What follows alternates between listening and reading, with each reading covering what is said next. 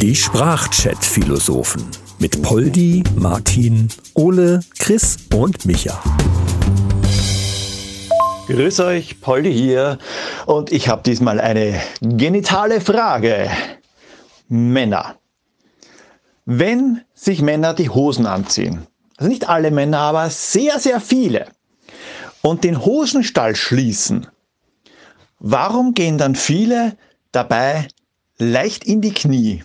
Holen sie da Schwung oder warum ist das so? Hallo, der Martin hier. Das ist ja eine geniale Frage. Also es gibt verrückte Fragen, echt, aber das ist. ja, aber das ist tatsächlich so. Ähm, jetzt muss ich tatsächlich mal überlegen, wie das bei mir ist. Also wenn ich die Hose zu. Also ich gehe vielleicht nicht unbedingt in die Knie, aber ich lehne mich so teilweise, ich versuche so ein bisschen den Bauch und den Unterbauch so einzuziehen, in der Hoffnung, ich klemme mir dann nichts ein. Also ich, vielleicht ist es deswegen. Keine Ahnung. Ich hatte eine andere Idee, aber ich denke irgendwie so, du, du machst es irgendwie so, so, gehst so ein bisschen so zurück, damit du dir nichts einklemmst. Ich weiß es nicht. aber keine Frage. Tachchen, Ole hier. Also ich habe jetzt mal extra die Hose ausgezogen und wieder angezogen. Also nur bis runter auf die Knie, wie sich das halt für einen richtigen Triebtäter halt gehört. Und ähm, ich muss sagen, bei mir ist es so, ich gehe mit dem Poppes so slightly nach hinten, ähm, wenn ich die Hose zumache. Ich habe jetzt heute eine Jeans mit Reißverschluss an. Normalerweise habe ich Knopfleisten an den Hosen. Ähm, darum, ich glaube, äh, das ist bei den Knopfleisten aber genauso. Meine Theorie für mich ist, ich komme halt einfach dann besser ran. bei meiner Leibesfülle, sage ich mal vorsichtig. Ähm, auf der anderen Seite unterstütze ich natürlich auch die Theorie von Martin, dass man da, man geht den Verletzungen schon mal so vorsichtig aus dem Weg. Warum man in die Knie geht, weiß ich nicht. Aber sind wir mal ehrlich, Solange wir das nicht so machen, wie viele Frauen das machen, die sich Hosen zwei, Num zwei Nummern kleiner kaufen oder einfach rauswachsen und sich aufs Bett werfen und weiß Gott was veranstalten, um die Hose sich zu schießen, ähm, sind wir, glaube ich, ob in Knie nach hinten und rascheln und schuppeln, sind wir alle irgendwie im grünen Bereich. Ja, da gibt es ja ganz abstruse Sachen, so wie äh, am Körper nass machen, dass die dann noch am Körper wieder leicht zusammenschrumpfen und dann noch enger werden. Ne? Das kenne ich nur bei anderen Sachen. Jo, moin Männers, Chris am Apparillo. Ja, das ist tatsächlich mal eine gute Frage. Da schließe ich mich dort direkt an. Ähm, ich muss mal so sagen, ich bin mir auch gar nicht so sicher. Ich habe jetzt eben ein paar Mal die Hose auf und zu gemacht, weil ich selber wissen wollte, wie mache ich das eigentlich. Äh, ja, also ich weiß schon, was Poldi meint, dieses leicht in die Knie gehen. Das ist ja nur so ein ganz leichtes nach unten zucken in die Knie. Der geht ja, macht ja keine Kniebeuge in dem Sinne derjenige, sondern so ein leichtes in, der, in die Knie beugen. Und das kann ich mir nur so erklären, äh, evolutionär natürlich, ist klar, dass durch den daraus entstehenden Platz, sag ich mal, wenn man die Hose so ein bisschen nach vorne zieht, vielleicht sogar so wie Martin gesagt hat, den Bauch leicht einzieht und dann gleichzeitig mit einem Ruck etwas nach unten in die Knie geht, so ganz leicht, dass durch den Schwung, den Schwung der Masse, sage ich jetzt mal, den Schwung des Apparillos nach hinten, äh, dann, der wird dann ausgenutzt. der wird ausgenutzt, um dann schnell den Hosenstall zu schließen macht natürlich sowieso nur bei Reißverschlüssen Sinn. Äh, eine andere Frage, die sich stellt, Stichwort Schotten. Ja, also der Schotte an sich als solches, der ja dazu neigt, manchmal Röcke anzuziehen. Da wäre es interessant, ob der das auch macht. Ja, auch Röcke haben ja Reißverschlüsse teilweise, ähm, die zugemacht werden müssen. Und da ist dann die Frage, da macht es ja dann keinen Sinn, weil da ist ja genug Platz. Zumal die ja angeblich nichts unten drunter haben. Also, hm. Also das mit dem Schwung finde ich keine schlechte Idee. Wobei ich glaube, das kommt dann eher aus der Zeit, wo es diese ganz weiten Boxershorts gab, beziehungsweise wo die, die gibt es ja immer noch, aber wo die so in Mode waren. wo das Ganze noch nicht so komprimiert verstaut wird. Also ich mag es ja lieber, wenn es ein bisschen enger ist und es nicht da hin und her schlabbert und du dann ständig sortieren musst. Aber bei diesen weiten Boxershorts, dass das dann irgendwie erst noch mal durch den Schwung in die Knie und dann nach oben, dass das Ganze sich so nach oben zurechtrückt. So zack. Und dann schnell Hose hoch, Feierabend zumachen, gut ist und alles sitzt an seinem richtigen Platz. Vielleicht war das so. Ja, Martin, was du da beschrieben hast, ähm, so schlabberig und hin und her und so, ja, da muss ich sagen, das mag ich bei Frauen auch nicht, ja. Bin ich ganz bei dir, ehrlich. Ja, kann ich mir denken. Ich auch nicht. Wobei, also es gibt ja diese fetten Bunkerhosen, diese Riesendinger, ja, diese Riesentrümmer. Und dann gibt es natürlich für, für Damen auch diese, diese Strings, also die Ritzenfeger, wo ich mir aber von, von äh, ernsthaften Quellen habe sagen lassen, dass das für Frauen eher unbequem ist, die zu tragen. Und es gibt halt Frauen, die tragen die eben ungern, weil die eben in dieser Ritze klemmen. Ja? Das, äh, das, das habe ich mir sagen lassen. Ja, ich kann mir schon gut vorstellen, dass es ziemlich unbequem ist, wenn man dieses Schnürl zwischen die Arschbacken hat. Ich frage mich da in dem Zusammenhang, wenn man einen String trägt und muss dann wirklich so herzhaft furzen, schwingt er dann und macht einen Ton? Äh, ja, Poldi, aber das kommt auf den Stoff an. Also Seide macht natürlich wesentlich lieblichere Klänge dann als, als Baumwolle zum Beispiel. Ganz klar. Die werden ja auch getestet. Diese, diese Unterhosen, egal welche Art, ob das Herren- oder Damenunterhosen, die müssen ja auch da zum Beispiel von der Stiftung Warentest werden die getestet. Und äh, die haben auch, das wusste ich vorher auch nicht, die haben auch eine gewisse Durchfallquote. Wie die allerdings gemessen wird, weiß ich nicht. Also, und was die bestimmt. Also die Durchfallquote wird meines Erachtens äh, in Litern gemessen. Oh Jesus.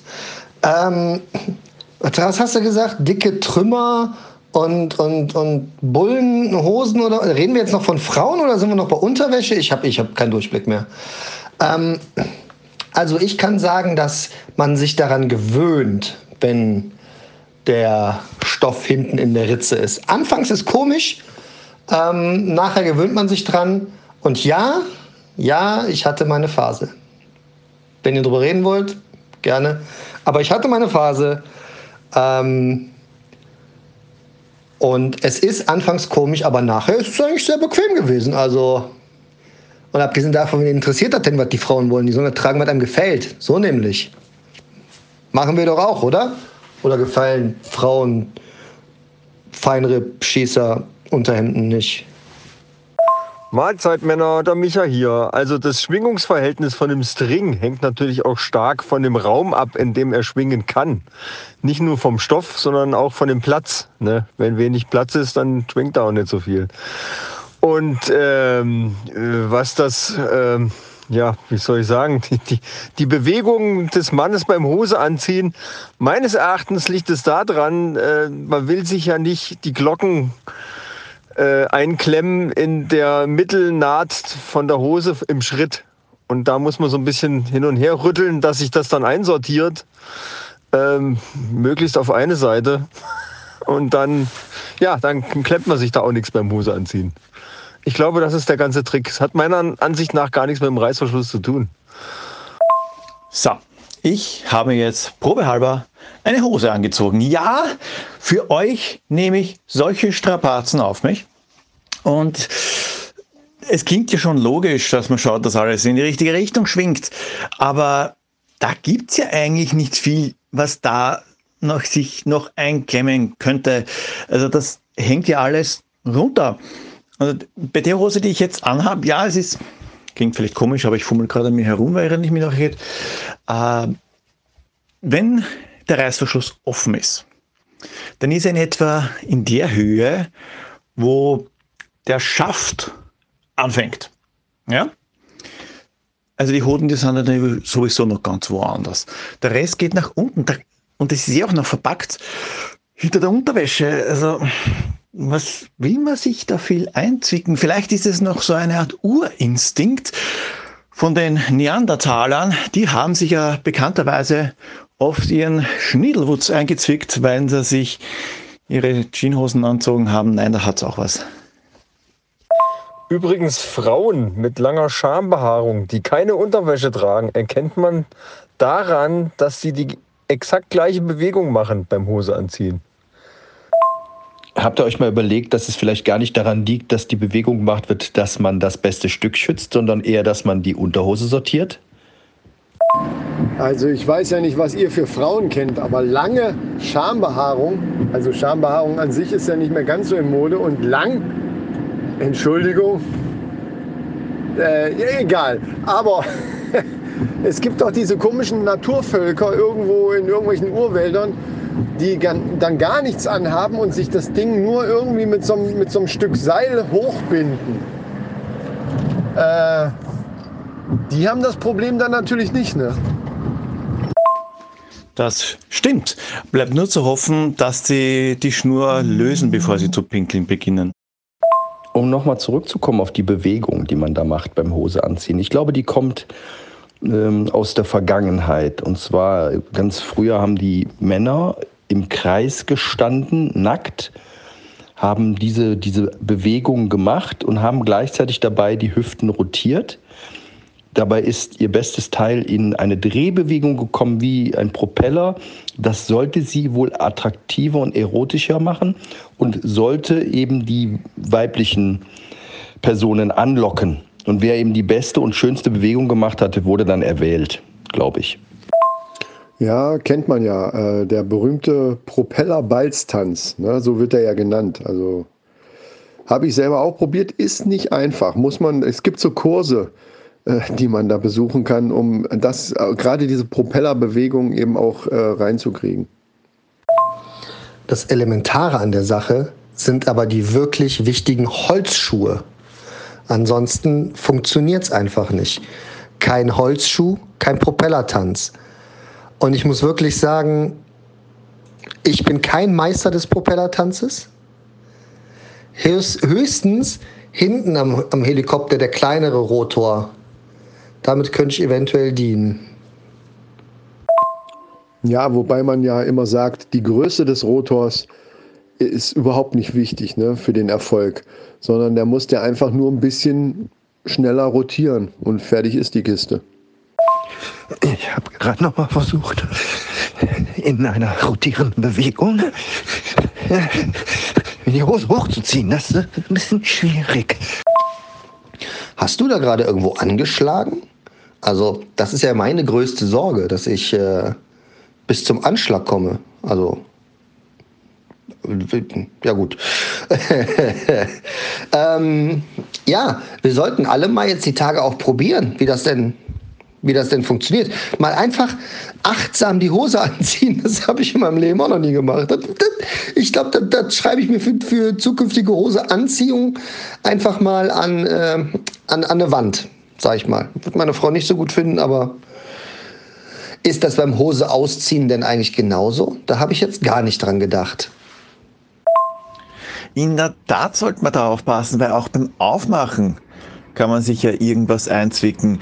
Und beim Aufmachen ist man wahrscheinlich eher unvorsichtig, weil es ab und zu vielleicht ein bisschen dringend ist. Und das Blöde ist, wenn man dringend aufs Klo muss und dann zwickt man sich auch noch den Schwanz ein, dann wird es wahrscheinlich spät sein. Jetzt ist es aber auch so, wenn du dringend musst, dann bist du ja sowieso der Toilette und führst so einen richtig unwürdigen Toilettentanz auf und rechts und links die Hüfte und nach vorne und nach hinten. Der verdammte Knopf, der ist so. Und bis du dann mal ready bist, äh, ja, dann äh, lass doch einfach laufen. So, weil so einen unwürdigen Toilettentanz, äh, das will ja auch keiner sehen, glaube ich. Ole, ganz ehrlich, das hörte sich gerade an, als wenn Herbert Grönemeyer sich die die Hose zumacht. Ja, hervorragend, wirklich großartig.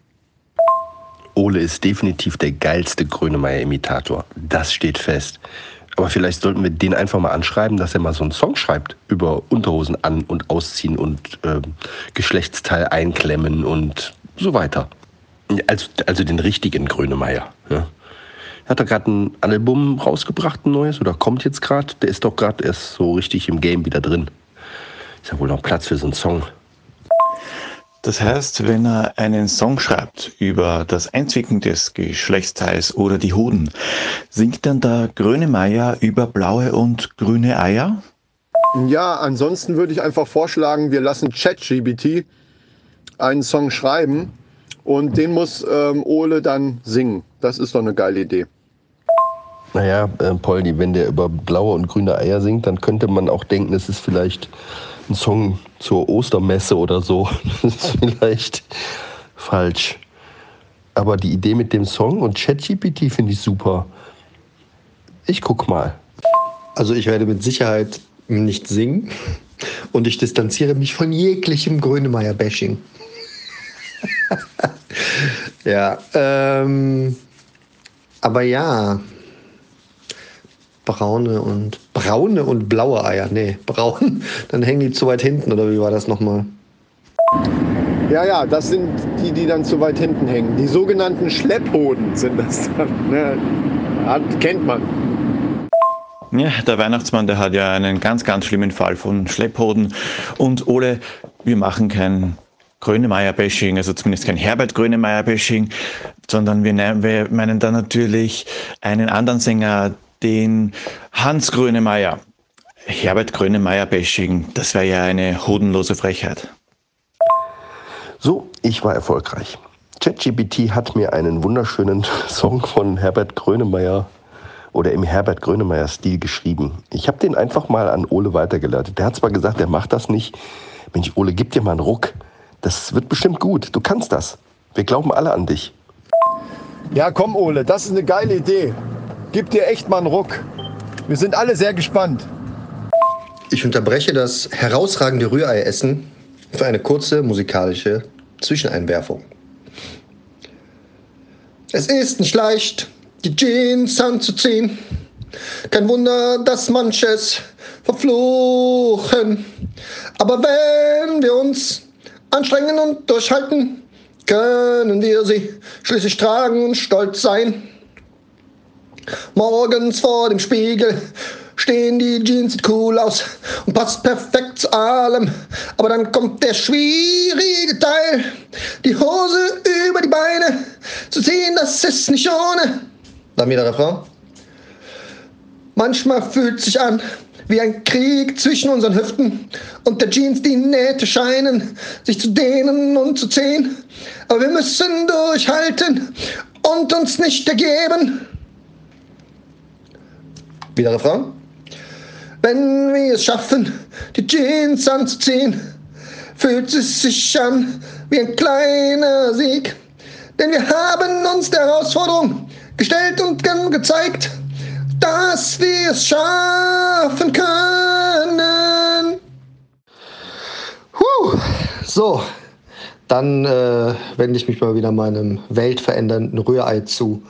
Ähm, sollte das Ding äh, charten, sagt mir auf jeden Fall Bescheid, dann ähm, stoßen wir Grönemeyer vom Thron. Bis die Tage. Ciao. Überragend. äh, Oh mein Gott. Ähm, ich bin gerade ein bisschen sprachlos. Äh, Super, dass du es gemacht hast, Ole. Ich weiß allerdings nicht, ob es jetzt am Rührei oder an einem unfassbar guten Gesangstalent und Imitationsgabe für Herbert Grönemeyer liegt. Also ich werde jetzt mir auch ein Rührei machen und die Hose anziehen und dann gucken wir mal weiter. Macht's gut, Jungs. Bis dann. Ciao. Ja, ja, okay. Also, äh, ja, also da bleibt mir auch die Luft weg, muss ich, muss ich sagen. Und äh, da ringe ich nach Worten, genauso wie Martin. Ja, ich würde mal sagen, also diese sozialkritische Tiefe, die ChatGPT da in den Text reingelegt hat, ne?